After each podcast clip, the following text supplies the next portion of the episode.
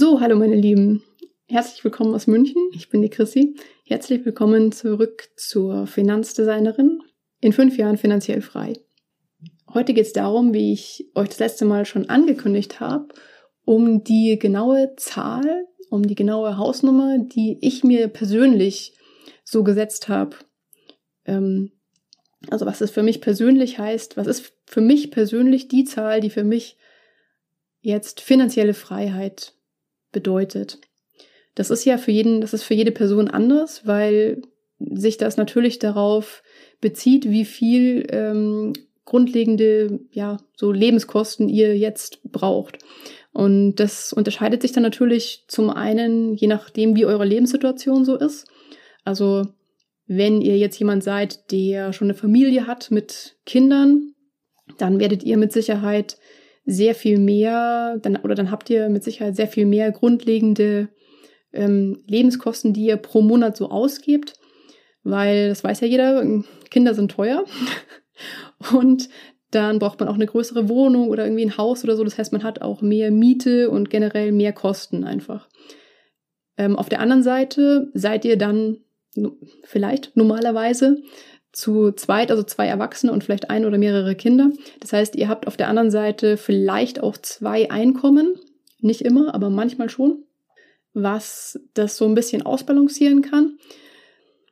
Wenn ihr, so wie ich, jetzt Single seid und also quasi einen Einzelhaushalt führt, dann ist das Ganze erstmal ein bisschen einfacher zu berechnen. Denn um darauf zu kommen, wie viel ähm, oder wie hoch eure Lebenskosten pro Monat sind, wenn ihr das nicht eh schon wisst, müsst ihr euch einfach nur mal eine, eine Liste anlegen, in die ihr immer schön brav äh, quasi alle eure Ausgaben eintragt.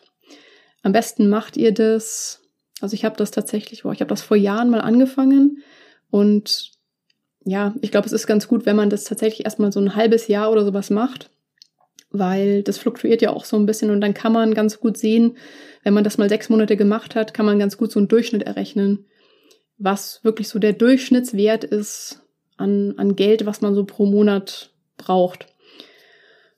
Das heißt, ihr macht euch da am besten eine schöne Excel-Tabelle oder was auch ganz gut geht, was ich so gemacht habe, ist auf, ähm, wie heißen die da, auf Google Docs, so ein Google, Google Sheet, Google Excel Sheet ähm, könnt ihr euch anlegen, wo ihr halt schön in die Spalten eintragen könnt, was ihr da ausgegeben habt und wie viel. Es gibt ja inzwischen auch schon tatsächlich ganz viele, ja, jetzt so Online-Banking Accounts, die euch eure Ausgaben sogar auch schon schön kategorisieren automatisch nach, nach Essen, nach Miete und so weiter und so fort.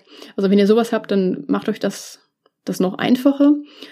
Aber ich würde euch raten, dass ihr das tatsächlich vielleicht einfach mal ein, zwei, drei Monate wirklich händisch aufschreibt, weil euch dann selber auch noch viel mehr bewusst wird, ja, wofür, wofür ihr denn euer Geld eigentlich ausgebt, wo euer Geld denn eigentlich hinwandert und wie viel ihr für was zahlt, weil ich glaube, wenn ihr das, ihr könnt euch das natürlich automatisch berechnen lassen durch so eine App oder keine Ahnung, irgendwelche, ja, Online, ähm, Online-Bankkonten, die können das, wie gesagt, aber ich glaube, dass es besser ist, wenn ihr euch das einzeln für eine Zeit lang tatsächlich mal aufschreibt und so wirklich vor, vor Augen haltet.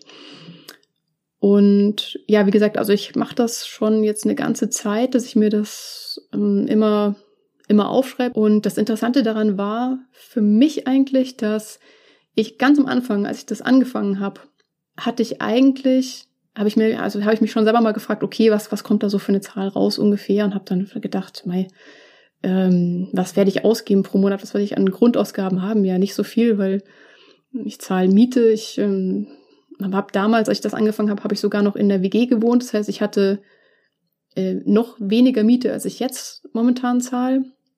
Jetzt wohne ich in einer eigenen Wohnung. Aber ich dachte, pff, ich habe da 500 Euro, glaube ich, damals für mein Zimmer gezahlt.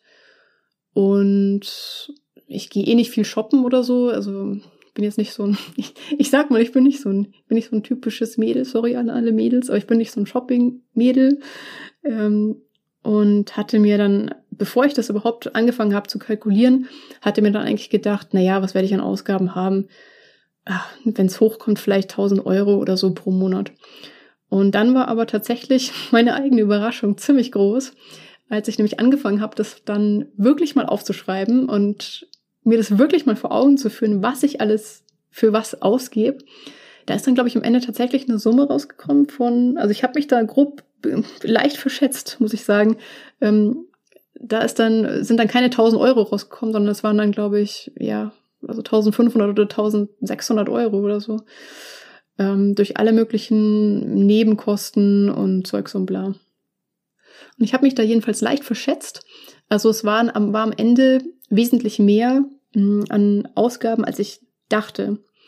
Also ich bin da hingegangen, habe gedacht am Anfang, okay, ich habe nicht so viele Ausgaben und dann hat sich herausgestellt, ups, ich habe doch einiges an Ausgaben. Also ich habe doch wirklich auch einiges an, und wenn ich Ausgaben sage, meine ich jetzt nicht, ähm, ja, Ausgaben für Essen gehen oder so, sondern wirklich halt grundlegende ähm, Ausgaben für die Lebenskosten, also Miete, ähm, Essen, also Essen im Sinne von dem, was man sich im Supermarkt so kauft, Lebensmittel, äh, keine Ahnung, ähm, dann kam bei mir noch sowas hinzu wie ähm, ja Krankenversicherung zum Beispiel, weil ich bin ja, habe hab ich euch ja schon in der ersten Folge erzählt, ich bin ja Freelancer und nicht festangestellt, deswegen muss ich meine Krankenkasse selber zahlen. Und das ist doch um einiges teurer, äh, wie wenn man jetzt irgendwo festangestellt ist, weil ich ja keinen Arbeitgeber habe, der mir da irgendwie noch die Hälfte dazu zahlt, so wie das vielleicht bei euch der Fall ist, von denen, die jetzt zuhören und die festangestellt sind. Bei allen anderen, die jetzt auch selbstständig sind, die wissen das natürlich. Mm, naja, also kurz gesagt, da waren dann doch einige Kosten dabei, mit denen ich irgendwie, das hatte ich, das hatte ich nicht so auf dem Schirm gehabt. Und es hat mich dann doch echt umgehauen, als ich gesehen habe, boah, äh, die, das ist doch um einiges mehr, als ich eben vermutet hatte am, am Anfang. Jetzt momentan ähm, beziehungsweise als ich das angefangen habe, das ist jetzt schon ein paar Jahre her. Ich glaube, das ist jetzt drei Jahre her, vier oder vier Jahre her. Nee, drei Jahre ist es her. Es ist drei Jahre her. Und jetzt inzwischen hat sich auch bei mir einiges getan. So viel auch wieder zu dem Thema, dass sich in fünf Jahren viel ändern kann. Ja, es kann sich in fünf Jahren viel ändern.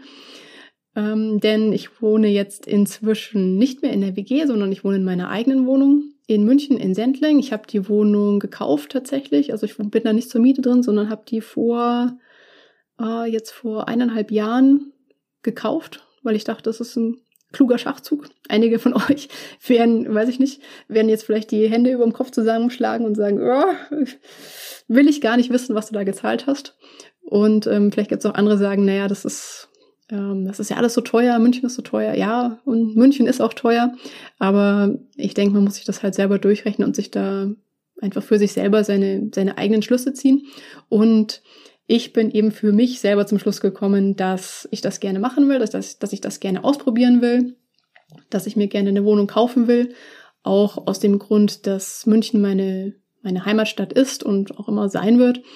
Und ja, München ist irgendwie immer so ein bisschen ja, so mein, mein, meine Fallback-Stadt, sage ich immer so, sage ich immer so schön. Ich war schon, war schon, also habe auch schon oft im Ausland gelebt und war, war auch schon jahrelang weg. Aber München ist halt dann doch irgendwie immer die Stadt äh, für mich, in die ich so zurückkomme und die so, weil auch meine ganze Familie hier wohnt, also in und um München, da ist wirklich, ja, alle sind, alle sind in Süddeutschland. Deswegen ist ähm, München so mein, mein, wie mein kleines Nest. Und deswegen war das für mich, ähm, ja, ist für, für mich dann so die Entscheidung gar nicht so schwer gefallen zu sagen, ja, ich, ähm, ich mache das jetzt einfach mal. Ich, wenn das, wenn das funktioniert, dann kaufe ich eine Wohnung. Da mache ich vielleicht dann noch mal eine extra Folge raus, wie das funktioniert hat für mich als äh, Freelancer. Da dachte ich nämlich am Anfang auch, dass ich vielleicht gar keine dass ich da tatsächlich gar kein Darlehen bekomme von der Bank, aber es war alles unproblematisch. Aber da mache ich eine extra Folge draus nochmal. Jedenfalls hat sich, haben sich meine Ausgaben jetzt in den letzten drei, vier Jahren, ähm, seit ich, davor war ich in Australien, jetzt bin ich wieder hier. Ähm, gut, meine ganze Lebensgeschichte erzähle ich auch noch ein anderes Mal.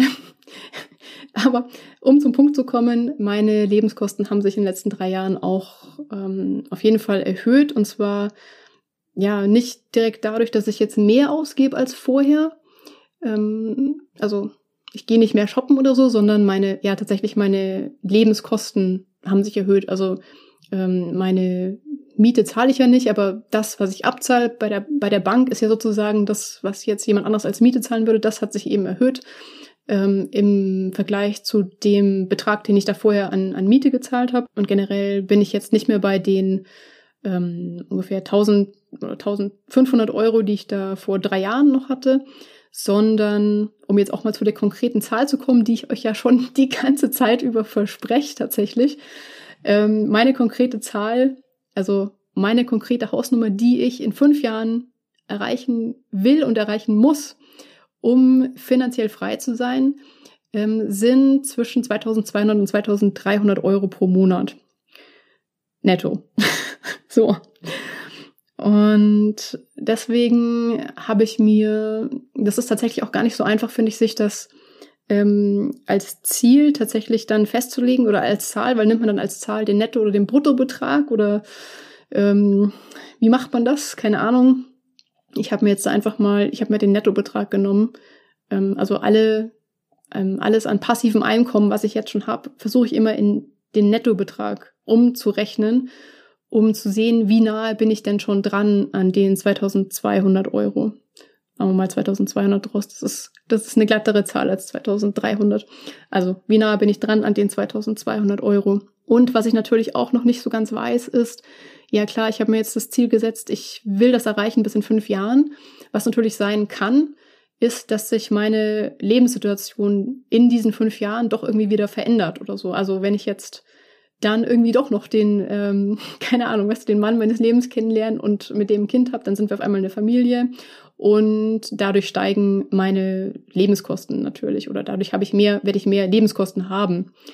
Ähm, das habe ich momentan alles nicht, deswegen bleibt es erstmal ähm, bei den 2200 Euro netto und die werde ich versuchen zu erreichen durch ähm, verschiedene Dinge.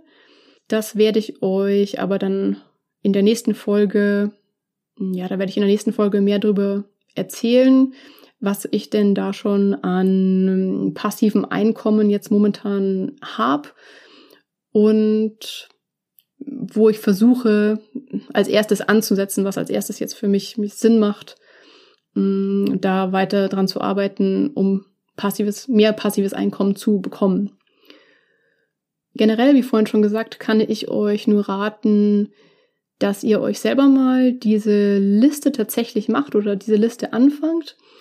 Ähm, also diese Liste mit euren Ausgaben, wo ihr selber euch wirklich mal darüber klar werdet oder euch selber mal aufschreibt, welche und wie viele Lebenskosten, also grundsätzliche Lebenskosten ihr denn habt. Und nein, zu, wie gesagt, zu Lebenskosten gehört nicht ähm, jetzt irgendwie abends weggehen und ähm, Party machen oder es erzählen auch keine Urlauber oder so dazu, sondern wirklich nur die grundlegenden sozusagen Überlebenskosten, also Miete, ähm, Miete, Strom, Internet ist jetzt so eine Frage, hm, zählen Internet zu den, also ich als ITler würde ja sagen, Internet zählt fast zu den ähm, standardmäßigen Lebenskosten, denn ohne Internet ist es schwer zu leben.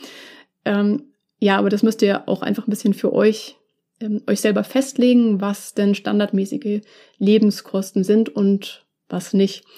Schmeißt da nicht zu viel rein, sondern überlegt euch halt bei jedem Posten, den ihr damit reinnehmt, ob ihr auch ohne diesen Posten sozusagen leben könntet oder nicht.